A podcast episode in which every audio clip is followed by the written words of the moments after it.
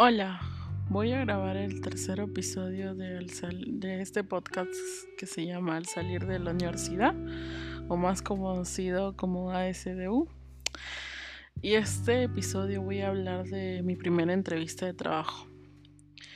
Eh, en sí va a generar a cómo, qué hacer en caso de tus entrevistas de trabajo, no solo la primera, pero va enfocada a la primera porque nadie te dice cómo actuar. Es más, recién te pones a ver, a pedir consejos en último momento, porque piensas que claro, que es relajado y todo eso, pero te da muchos nervios. Entonces yo he elaborado los puntos, he enlistado todo lo que yo vengo recomendando a amigos, colegas, familiares, y, y lo he listado en 11 puntos. El primero es eh, siempre, siempre que consigas una entrevista, antes de ir a la entrevista tienes que investigar a la empresa. ¿Qué es investigar? Primero, saber, no solo el nombre, saber qué hace, cuál es el rubro, porque me ha pasado que te preguntan, ¿y qué? ¿Y sabes qué hace nuestra empresa? Y el peor error fue no investigarlo, pero fui honesta, le dije, sí, sé que hacen esto, pero no sea más detalle, ¿no? Entonces, Investiga qué hace la empresa, en qué país o países está. Puedes guiarte si quieres opiniones de glassdoor.com. Glassdoor te da opiniones de los empleados, ex empleados o empleados actuales. Si quieres guiarte, nada más. Ahí te va a decir recomendaciones o algo. Ese es el primer punto, investigar a la empresa. Eso tienes que hacerlo antes de la entrevista. Eh, el segundo punto, puntualidad siempre sé puntual. Si siempre tienes imprevistos o algo, planifica, planifícate que la hora de entrevista será una hora antes o algo. Pero, y ahora que son virtuales, buquea, o sea, separa en tu calendario o algo de que esa, en ese momento vas a estar ocupado, ocupada, ¿no? Y cuando eran presenciales las entrevistas, muchas veces pasa que tú te dicen a las 10 de la mañana y llegas a las 10 de la mañana, pero a las 10 de la mañana la empresa no te atiende o la persona que te va a entrevistar no te atiende. Entonces, sin importar eso, eso no es tu culpa. A veces no sé por qué lo hacen, será porque están ocupados o porque es su política hacer esperar a la persona. Eh, sin importar eso, tú tienes que estar temprano, a la hora que te dijeron, en punto, ¿ok? Eh, y antes de pasar de ese punto, me ha pasado que he estado en entrevistas, o sea, he dado entrevistas de trabajo y los participantes en la entrevista, el entrevistado mejor dicho, no podía entrar al link. Entonces decía, no puedo o sí puedo, pero mi cámara no funciona. Y, y, para las entrevistas virtuales, tu cámara y tu micrófono tiene que estar activado sí o sí. Si estás en un cuarto con otras personas, no sé, trata de decir a esas personas no se asomen, no hagan bulla o algo, porque tiene que ser, o sea, será virtual pero tiene que ser lo más real posible.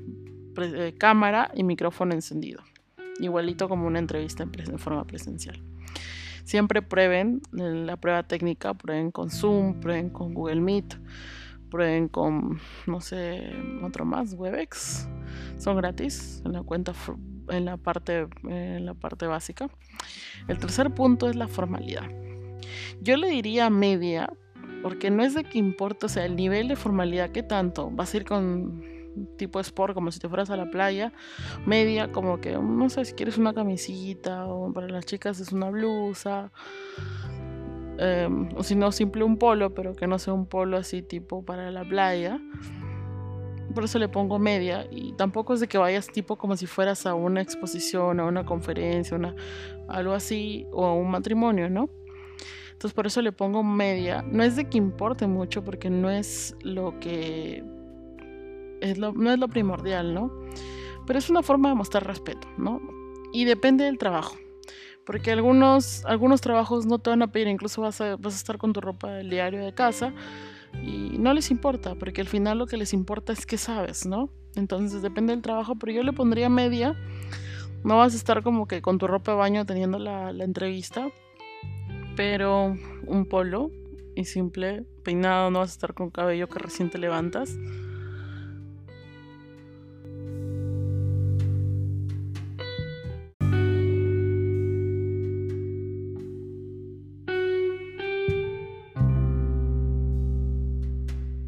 Ok, ahora vamos al punto 4. Eh, nervios. Sí, nervios, si es tu primera entrevista, obviamente que van a haber nervios. Si es que no lo hay, felicitaciones, pero siempre hay nervios, incluso si es tu tercera, cuarta, quinta, décima entrevista de trabajo. Yo siempre lo que recomiendo es piensa que le hablas a algún amigo, amiga, eh, de esa forma te relajas y eh, otro factor, eh, ¿cómo se llama? Que pues, que siento que es para relajar la tensión, la, presión de los nervios, es puedes contar una anécdota relacionada a lo que, relacionada a lo que estás hablando de tu experiencia profesional, o es tu primera entrevista relacionada, a, sí, llevé un congreso y sí, o sea, cuenta algo, si quieres algo un poco, no tan personal, pero algo tuyo, que te hace relajar un poco, que vas a sentir que estás hablando con un amigo en sí. Eh, los nervios te pueden jugar mucho en contra, puedes saber un montón, estar muy preparado. El puesto prácticamente tener tu nombre porque cumples con todo o cumples con el 70%, 60%, pero si te van los nervios, la otra persona no va a ser mala en el sentido de que no va a leer mentes, no va a saber de que tú lo sabes, pero si te pones nervios te bloqueas y te preguntan y no vas a saber responder. Entonces, relájate, piensa que le hablas a un amigo, a alguien que conoces. Eh, esos son mis, eh, mis el cuarto punto que puede jugarte muy en contra. Así que relájate, cuenta algo y no, no lo pierdas, no trata de controlarlo, no piensa que es una persona, es un amigo, es un profesor, no sé. Relacionado justo a este punto 4, nervios, yo he puesto el punto que se llama no, no. Eh, uh, ya, sigue el punto 5, que le llamo proactividad. Siempre adelántate a darle un resumen de ti. Hola, yo me llamo María Pepita y soy estudiante, estoy, estoy en el octavo ciclo de la carrera de Ingeniería Informática, Ingeniería de Sistemas. He participado en este concurso, cuento con experiencia en MATLAB, GitLab, en JIT, no sé empiezas, adelántate, sé proactivo. Si, si dices, ok, iniciamos la entrevista, tú dices, ¿puedo iniciar? Ok. Entonces, esa proactividad, hazla. Da, habla mucho de ti, habla muy bien de ti. Entonces, adelántate, dale un breve resumen de quién eres, qué haces. Entonces, luego el reclutador ya tiene sus propias preguntas y te va a preguntar lo que necesite. Pero esa ese resumen, esa proactividad va a darte puntos muy buenos a tu favor. Eh, ellos, los reclutadores, valoran mucho la proactividad y eso súmale que ellos ven muchos CVs al día. Incluso, pues, si quieres, puedes contar un poco dónde vives o algún hobby. Así haces un poquito más coloquial, que lo ayudas con el tema anterior, que punto que dijimos, los nervios, ¿no? El siguiente punto, el punto 6. Si te preguntaran algo que no sabes, dile, no lo sé, sé honesto, honesta, no lo sé, pero puedo aprenderlo, o no lo sé, lo puedo aprender, pero he visto este tema relacionado. Por ejemplo, si me han dicho, si me dijeran, has trabajado con GitHub, y yo no he trabajado con GitHub, pero yo he trabajado con Bitbucket, con CBS, con otra herramienta similar, solo que es diferente vendor, diferente proveedor. Digo, no, no he trabajado con GitHub, pero he usado Bitbucket y ya llevo usando Bitbucket como 5 años, ¿no? Viene a ser lo mismo, o sea, es Git, pero es otro proveedor. A eso voy. Siempre vincúlelo, porque está bien, o sea, a veces te preguntan lo más usado, lo más común, ¿no? Pero dices, no lo sé, pero he visto esto que es relacionado, ¿no? Eh, no te quedes callado, no te quedes así. Te preguntas, ¿qué sabes de esto? Y tú vas a decir, mm, no, eso no hagas porque no estás en la universidad, no estás en el colegio. Entonces responde, no lo sé, pero he visto este tema relacionado. Y si no, y si no has visto algo relacionado, dices, no sé, pero lo puedo aprender. Cuenta de algo que estuviste aprendiendo recién. Dices, he visto este tema, lo he, estado practicando, he practicado con estos recursos y esto, ¿no? Entonces, así no te quedes callado, callada, ¿no? El punto 7, mentalidad. Esto va relacionado también a los nervios. Tienes que estar una persona serena, tranquilidad. Si no te aceptan ese trabajo, es porque no era para ti. Siempre digo, ¿cuál es el peor escenario que te podría pasar. Si estás en una entrevista y uno tiene los nervios, ¿por qué? Porque piensa que no lo van a contratar.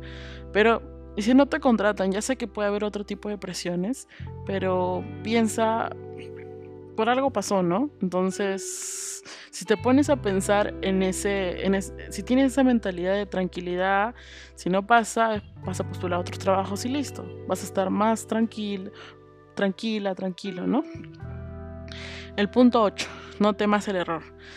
Me pasó a mí en mi primera entrevista de trabajo, bueno, fue mi segunda entrevista, que me hicieron hacer un ejercicio y yo no lo sabía hacer. Era un ejercicio con un Excel, era macros, ¿no?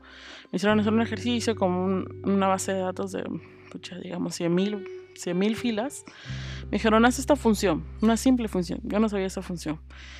Y, y fui honesta, le dije, mira, la verdad no lo sé hacer, pero te lo puedo mandar luego. En una hora, me dices en cuánto tiempo y te lo mando. Entonces, eh, no temas el error. Más vale que la persona lo aprenda y reaccione rápido a que se quede con los brazos cruzados y se quede bloqueado. Entonces, me acuerdo cuando le pregunté a mi jefe, ese fue mi primer trabajo, fue mi segunda entrevista, pero fue mi primer trabajo. Le pregunté, ¿y por qué me contrataste? Y me dijo, porque cuando te di ese ejercicio y no lo supiste hacer y me lo mandaste a la hora o al, al tiempo que indicaste, mostré que eras mostraste que eras perseverante. Y eso me pesa mil veces más que conocimientos. Entonces, sean honestos, la honestidad es clave. Y es mil veces mejor ser honesto y demostrar que lo puedes hacer o aprender a que engañar y quedar peor. Eso te descarta en una, ¿no? Eh, en el punto 9. Eh, el punto 9, el punto 10 y el punto 11 son justo para la parte cuando el reclutador te dice, ¿tienes alguna duda para mí? Siempre, siempre la hacen. Y si no la hacen, tú hazla. Tengo una duda, pero siempre es al final de la entrevista, a no ser que estén apurados ambos, pero siempre hacen, dicen, ¿tienes alguna duda para mí? En ese momento tú tienes que decir sí. Y ahí vienen los tres puntos. El primer punto, que es el punto 9, digo, crecimiento de carrera. Siempre, siempre, a no ser que sean otro tipo de empresa que se quedas en el, entras con un puesto A y te quedas por toda la vida con ese puesto A y no hay línea de carrera, bien, son pocas, pero sí, la mayoría tiene crecimiento y eh, tiene un plan de crecimiento profesional y también a los reclutadores les gusta esas personas que tienen visión, ¿no? Entonces siempre pregunta si se puede hacer una línea de carrera y qué tan factible es crecer, lo cual absolvería también tus dudas. Si no estás haciendo una... Ninguna pregunta es mala.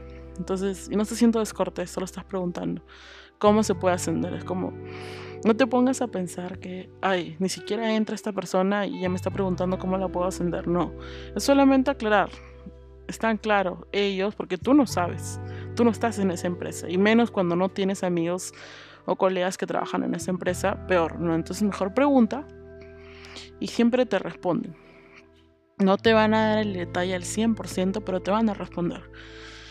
Eso le demuestra a los reclutadores tu visión de crecer profesionalmente y eso son miles de puntos a favor. El siguiente tipo de pregunta, eh, el siguiente punto es, la otra pregunta que le deberías hacer, es el punto 10. ¿Cuáles son los siguientes pasos? Ok, ya terminamos aquí, para mí está todo claro. Pero ¿cuáles son las siguientes etapas de este proceso? Porque siempre el proceso es primero, a veces es el reclutador, o sea, el de recursos humanos te contacta, luego te manda la persona que en verdad quiere que te contraten y luego te manda los exámenes psicológicos, no sé si es muy grande la empresa, ¿no? Hay, cada empresa maneja su propia etapa, su propio flujo, entonces preguntarle cuál es lo siguiente demuestra que tú sabes, demuestra que tú manejas cómo es un proceso de selección, ¿no? De contratación, ¿no? Entonces tú preguntas cuáles son los siguientes pasos o cómo sigue el proceso.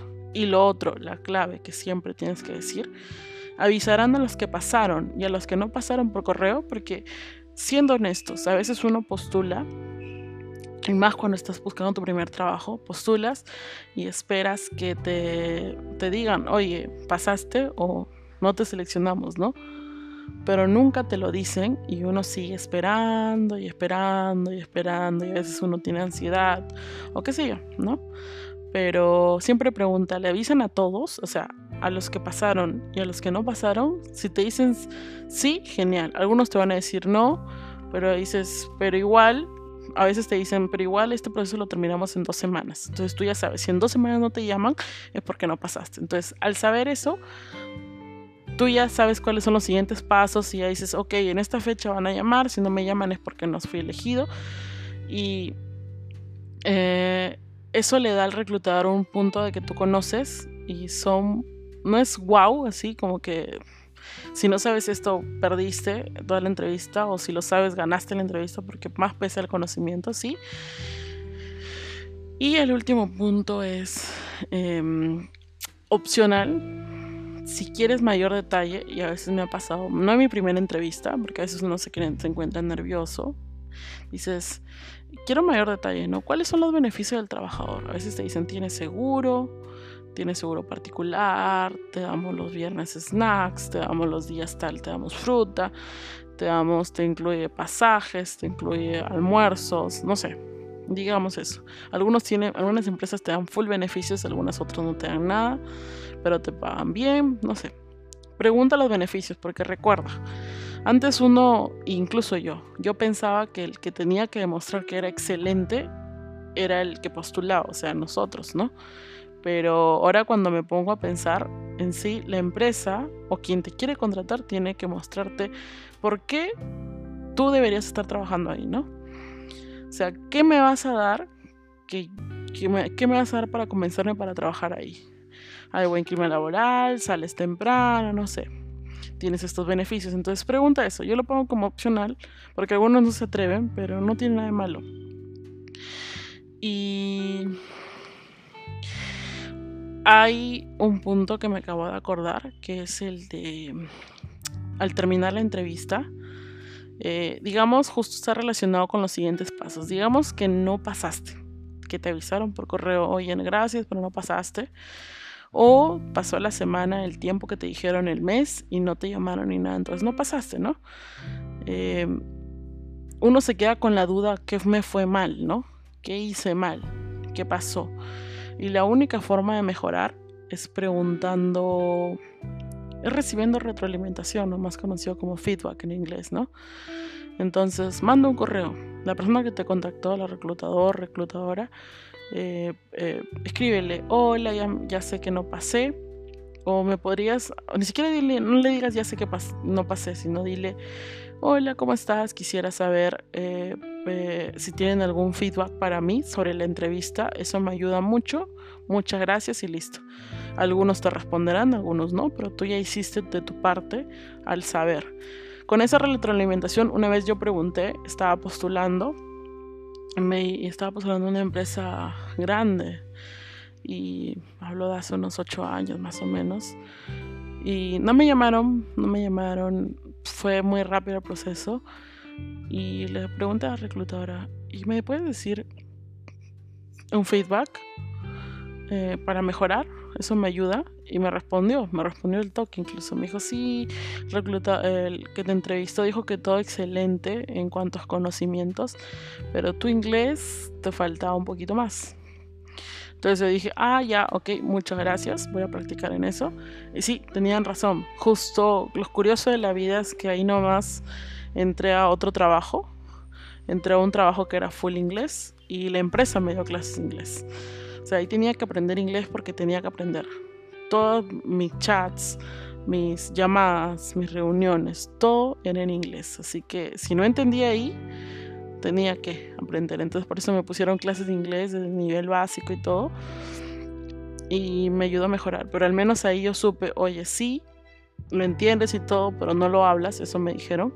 Me dijeron, tu inglés está, que tiene que mejorarse y, y tu jefe iba a ser un alguien de habla inglés. Entonces necesitaba eso. Entonces, pero ese feedback me sirvió. Entonces, yo siempre digo, al final, cuando pase el periodo y sepan que no pasaron o le informaron que no pasaron, pidan feedback. Siempre pidan feedback. El peor de los casos, siempre me pongo a pensar cuál es el peor escenario, ¿no?